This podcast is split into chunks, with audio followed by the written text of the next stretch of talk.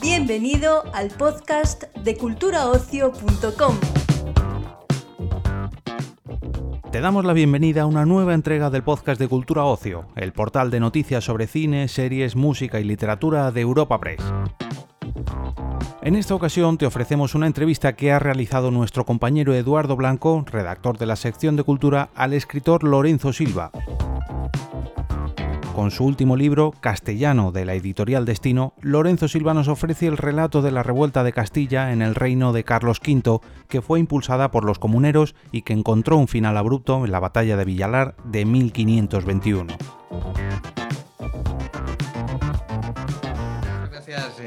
Por atender al, podcast de Cultura Ocio de Europa Press.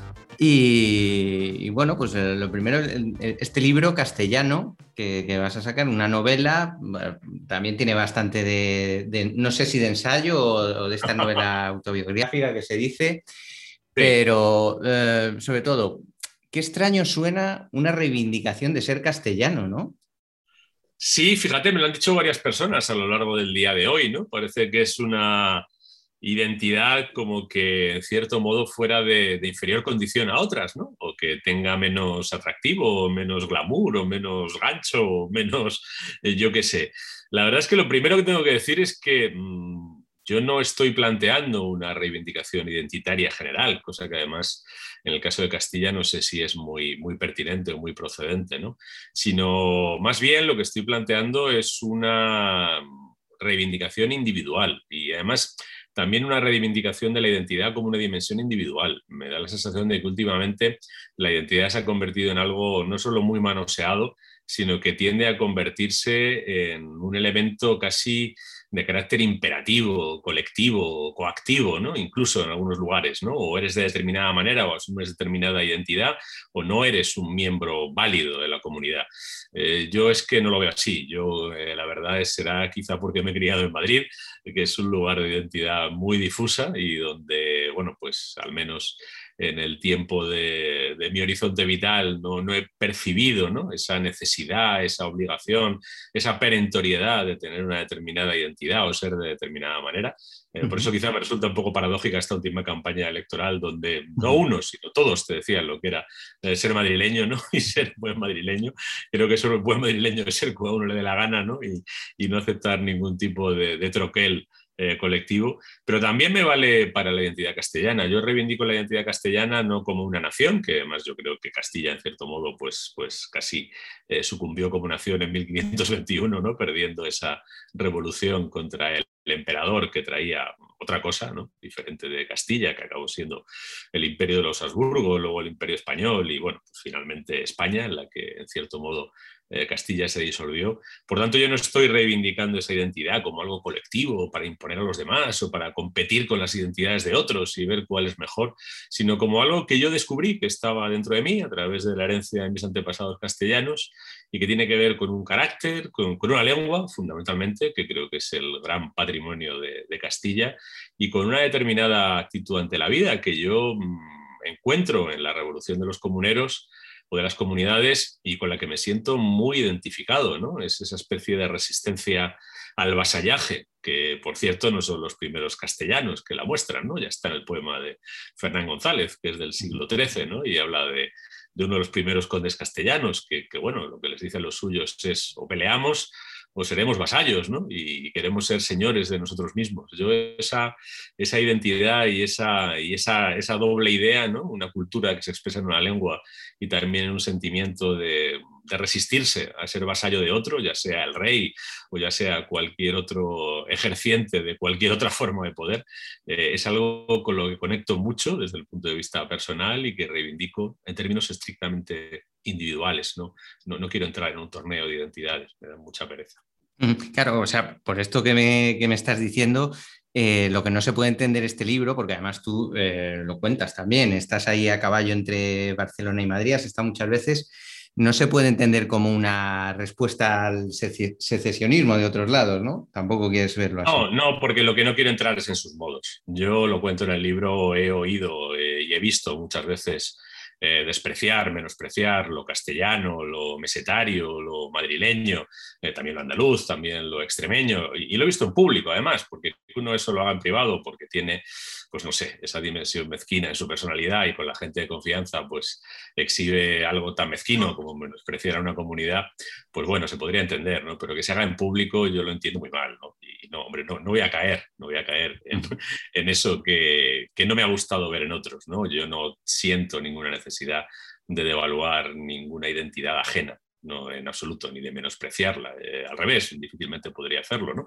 Y sobre todo, pues con el caso de, la identidad que ahora más tenemos presente, ¿no? Que es la catalana, porque es la que ha estado más eh, en el escaparate en los últimos años. Eh, difícilmente lo podría hacer cuando mi mujer es catalana, cuando he vivido allí, cuando para mí Cataluña tiene muchas cosas valiosas y está mi hija lleva un nombre catalán, o sea que no, no voy a entrar en ese juego nunca.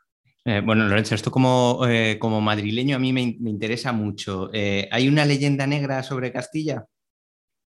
Una leyenda negra, mm, bueno, hay una leyenda negra sobre el Imperio Español, que al final es, bueno, pues lo que surgió de, la empresa imperial del primer Habsburgo y que continuó el segundo, Felipe, ¿no? Felipe II.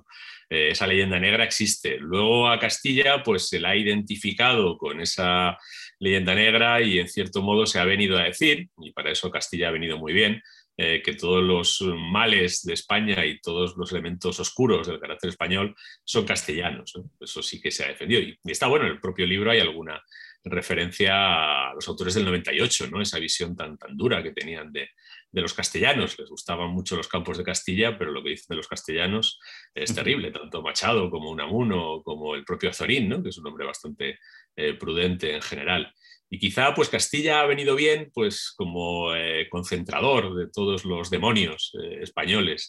y puede ser, y puede ser que alguien haya construido esa leyenda, ¿no? pero cuando entras en, en la historia y cuando entras, por ejemplo, en este episodio histórico, te encuentras, bueno, pues unas personas que en algunos casos incluso yo diría que son adelantadas a su tiempo. Eh, lo que los comuneros hicieron en los capítulos de Tordesillas es algo que se adelanta en 260 eh, años a la Revolución Francesa, ¿no? plantearle al monarca que el reino no es eh, una parte de él, sino que el reino es otra cosa y que si hay intereses contrapuestos entre el reino y el monarca, no prevalece el capricho del monarca, sino el interés del reino. Eso lo hicieron unos castellanos en el siglo XVI.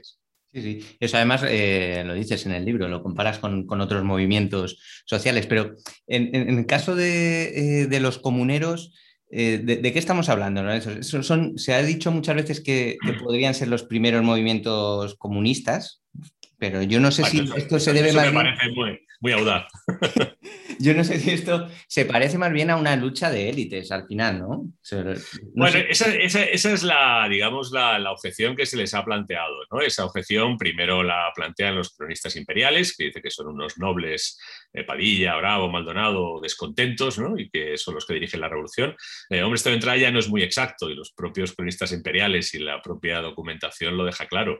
Eh, en la dirección de las comunidades sí hay eh, regidores municipales que pertenecían a la pequeña nobleza urbana, como Padilla o como Juan Bravo, eh, pero también hay representantes de oficios, hay tundidores, que es una cosa que les llama mucho la atención y lo cuentan los cronistas también, ¿no? El tundidor Bobadilla en, Medina del Campo, otro tundidor en Ávila, ¿no? Es decir, que, que, hay gente del común y también está en la burguesía comerciante, no la gran burguesía comerciante, que opta por el emperador, eh, pero sí la pequeña burguesía artesana y comerciante de Castilla eh, también está ahí eh, y, no son la nobleza y no son señores, ¿no? Y los señores, bueno, pues es verdad que algunas medidas de Carlos V les podían perjudicar, pero a quienes perjudicaban fundamentalmente era la gente del común, los impuestos que quería imponer Carlos V y que desatan la revolución, el servicio, que era un impuesto directo, era un impuesto que pagaban eh, los no nobles, es decir, Padilla o Juan Bravo estaban exentos de ese impuesto como nobles. O sea que no luchan por un impuesto que les pongan a ellos, sino que luchan por un impuesto que les ponen a otros. Y además eh, luchan hasta el final y, pierden la vida. Eh, así que, bueno, si fuera solo una revuelta antifiscal por los dineros, no habrían eh, luchado hasta el sacrificio supremo, ¿no? Parece un poco incoherente. Vamos a hacer, si te parece, un, ejercicio de, ficción. ¿El movimiento comunero habría triunfado si reciben el apoyo de, Juana? Eso llega a pensar eh, Adriano Utrecht, el virrey que deja a Carlos V, ¿no? y se lo llega a escribir, que si, bueno, que si su madre en algún momento, eh, cuando los comuneros toman tordesillas y eh, digamos que mm, Juana los recibe y los ampara y les da su respaldo y ellos invocan desde ese momento la autoridad de Juana, si Juana, más allá de haber mm, prestado su aquiescencia, ¿no?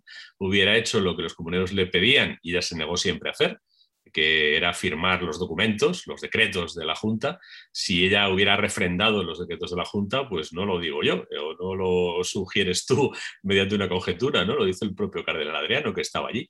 Si Juana hubiera hecho eso, probablemente habría provocado un choque de legitimidades con su hijo, porque la legitimidad de su hijo era bastante discutible.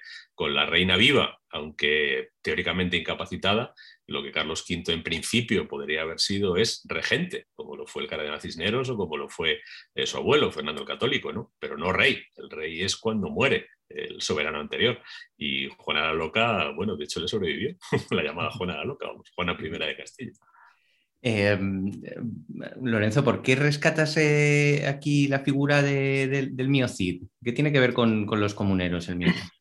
Pues creo que tiene mucho que ver y antes que él, Fernán González, ¿no? Eh, yo creo que Castilla le debe mucho su origen. Al final, para entender las cosas hay que entender de dónde viene, ¿no? Y Castilla viene de, ese oscuro rincón eh, en el tiempo y en el espacio, ¿no? que es ese rinconcillo norte de la provincia de Burgos, eh, allá por el siglo IX, en el que se junta un pequeño grupo de gente heterogéneo, hay vascones, cántabros, mozárabes, hispanovisigodos, eh, y deciden resistir y lo tienen todo para desaparecer, porque están en la frontera entre el reino de Navarra, que ya es un gran reino, el reino de León, que ya es un reino poderoso, y el califato de Córdoba, que no digamos lo poderoso que es. ¿no? Y sin embargo resisten y desde su pobreza y desde su pequeñez eh, consiguen primero existir, ¿no? Personaje que representa todo eso es Fernán González, lo representa de manera histórica, pero también de manera mítica a través del poema épico que cuenta sus andanzas. Eh, pero después eh, ese reino se expande y en la expansión de ese reino eh, juegan un papel muy importante los caudillos militares como el Cid, que, que también se convierte en un mito castellano. Y ese carácter, yo creo que está también en los comuneros, ¿no? Por ejemplo, una cosa que hacen tanto Fernán González como el Cid es aceptar combates desiguales. Es decir, eh, pues eh, Fernán González se enfrenta a los ejércitos del califato, que son mucho mayores que los suyos, ¿no? Eh, también al Navarro, por cierto, que también es un ejército más poderoso. Y el Cid se enfrenta a los almorávides, que también son muchísimos, ¿no? Y, sin embargo, los castellanos nunca se rinden por eso. Y los comuneros, en cierto modo, hacen algo parecido. desde el principio saben que el emperador tiene muchísimo poder, tiene, para empezar, muchos reinos y tiene eh, bueno, pues a la nobleza de su parte y en teoría esa es una lucha que alguien sensato no emprendería y sin embargo los castellanos la emprenden, exactamente igual que Fernán González o, el Cid. Precisamente en, el libro hay un momento que retrocedes hasta el siglo VIII eh, para hablar de, los orígenes también de, Madrid. Yo no sé si también te sirve eh, para, casi establecer una afirmación, que es que la multiculturalidad eh, ya ha existido en Madrid desde hace siglos, ¿no? Y en Castilla, y en Castilla, es decir, quizá lo que diferencia a Castilla de otros reinos peninsulares, desde luego de Asturias, de Galicia, de Navarra, incluso del propio Aragón, aunque en Aragón hubo más mezcla, es que Castilla es un reino que primero viene de una mezcla, de una mezcla bastante heterogénea, y después se desarrolla con una mezcla y con un roce permanente con el sarraceno. Eh, Madrid, eh, lo que recuerdo es que es una ciudad no solo de fundación musulmana, sino donde todos los nombres, donde todo remite, desde Almudena, que es Almudaina, hasta todo remite a, ese origen árabe, ¿no? el propio nombre de la ciudad. Y, Castilla ha tenido ese mestizaje siempre. ¿no? Eh, bueno, el libro recuerda un pasaje que es muy curioso, de un viajero checo que va a la corte de Enrique IV en Castilla en el siglo XV y vuelve a Bohemia espantado. Dice que el rey de Castilla viste como un moro, está rodeado de moros y que Castilla pues, es un reino de infieles. Es decir, para un europeo del norte, Castilla es poco menos que, un reino sarraceno con la cruz ahí postiza. Sí, bueno, ese reino tenía pinta un poco, no sé si de amoral, pero, pero bueno, sí que a priori, no sé, ¿eh? tampoco Tampoco faltaba razón en esas afirmaciones, ¿eh? Bueno, pero, fíjate, pero al final eh, esa moralidad que, también habrá que ver, porque es un rey que, sufrió una propaganda muy, muy dura, ¿no? Adversa, ¿no? Siempre es difícil aquilatar, ¿no? Eh, pero al final, para que él pudiera estar rodeado de moros y de hebreos y eh, vestir a la morisca y tener costumbres moriscas, pues esos elementos tenían que estar ahí, ¿no? Esos elementos estaban ahí. Y, bueno, oye, pues el, eh, no sé, el primogénito del primer rey de Castilla y, bueno, el segundo rey de Castilla y León, ¿no? cuyas órdenes lucha el Cid, Alfonso, era hijo de una musulmana, es decir, que ese mestizaje está en Castilla desde el principio. Bueno, ya para, ir terminando, eh, Lorenzo, yo no sé si, esto te, parecería un buen resumen para, eh, para, el libro esta frase. Igual, no sé si para ponerlo de faja, pero, pero bueno, eh, además es, una frase que, tú la usas. Em, quien pierde sus orígenes pierde su identidad. Y eso lo decía Raymond. Sí, sí, sí. Eh, sí, sí, sí. Eh, yo creo que para, saber realmente quién eres tienes que retrotraerte todo lo que puedas, porque algo hay en ti, siempre, de quienes fueron antes que tú. Eh, a lo mejor te ha llegado de forma indirecta, a lo mejor te ha llegado de forma inconsciente, pero, pero algo hay. y si tienes la posibilidad de, explorar tus orígenes y no los exploras, en cierto modo no sabes muy bien quién eres, ¿no? O no puedes estar muy seguro de quién eres. Eh, a partir de ahí, mm, ya pues lo que uno haga con la identidad ya es cosa de cada uno, ¿no? Hay que una vez que explora sus orígenes y se encuentra con una identidad, la utiliza para darle la cresta a su vecino, ¿no? Bueno, pues ahí la identidad eh, será algo nocivo y a lo mejor esa investigación pues habría sido mejor que nunca la hiciera, ¿no? Pero si la identidad la entiendes como ese patrimonio personal que te permite un poco entender tu lugar en el mundo y adoptar una cierta postura frente a la vida e intentar que esa postura sea coherente, mm, pues en ese sentido yo creo que eh, rastrear los orígenes para no perder la identidad puede ser una forma de construcción personal saludable. Oye, pues eh, muchas gracias, Lorenzo. Muy bien, pues muchas gracias a ti. Un placer. Igualmente. Despedimos esta entrega del podcast culturaocio.com invitándote a descubrir el resto de episodios de este podcast, así como todo el catálogo de programas de nuestra red a través de Europa Press-podcast. Recuerda, todos ellos están disponibles en las principales plataformas de podcasting.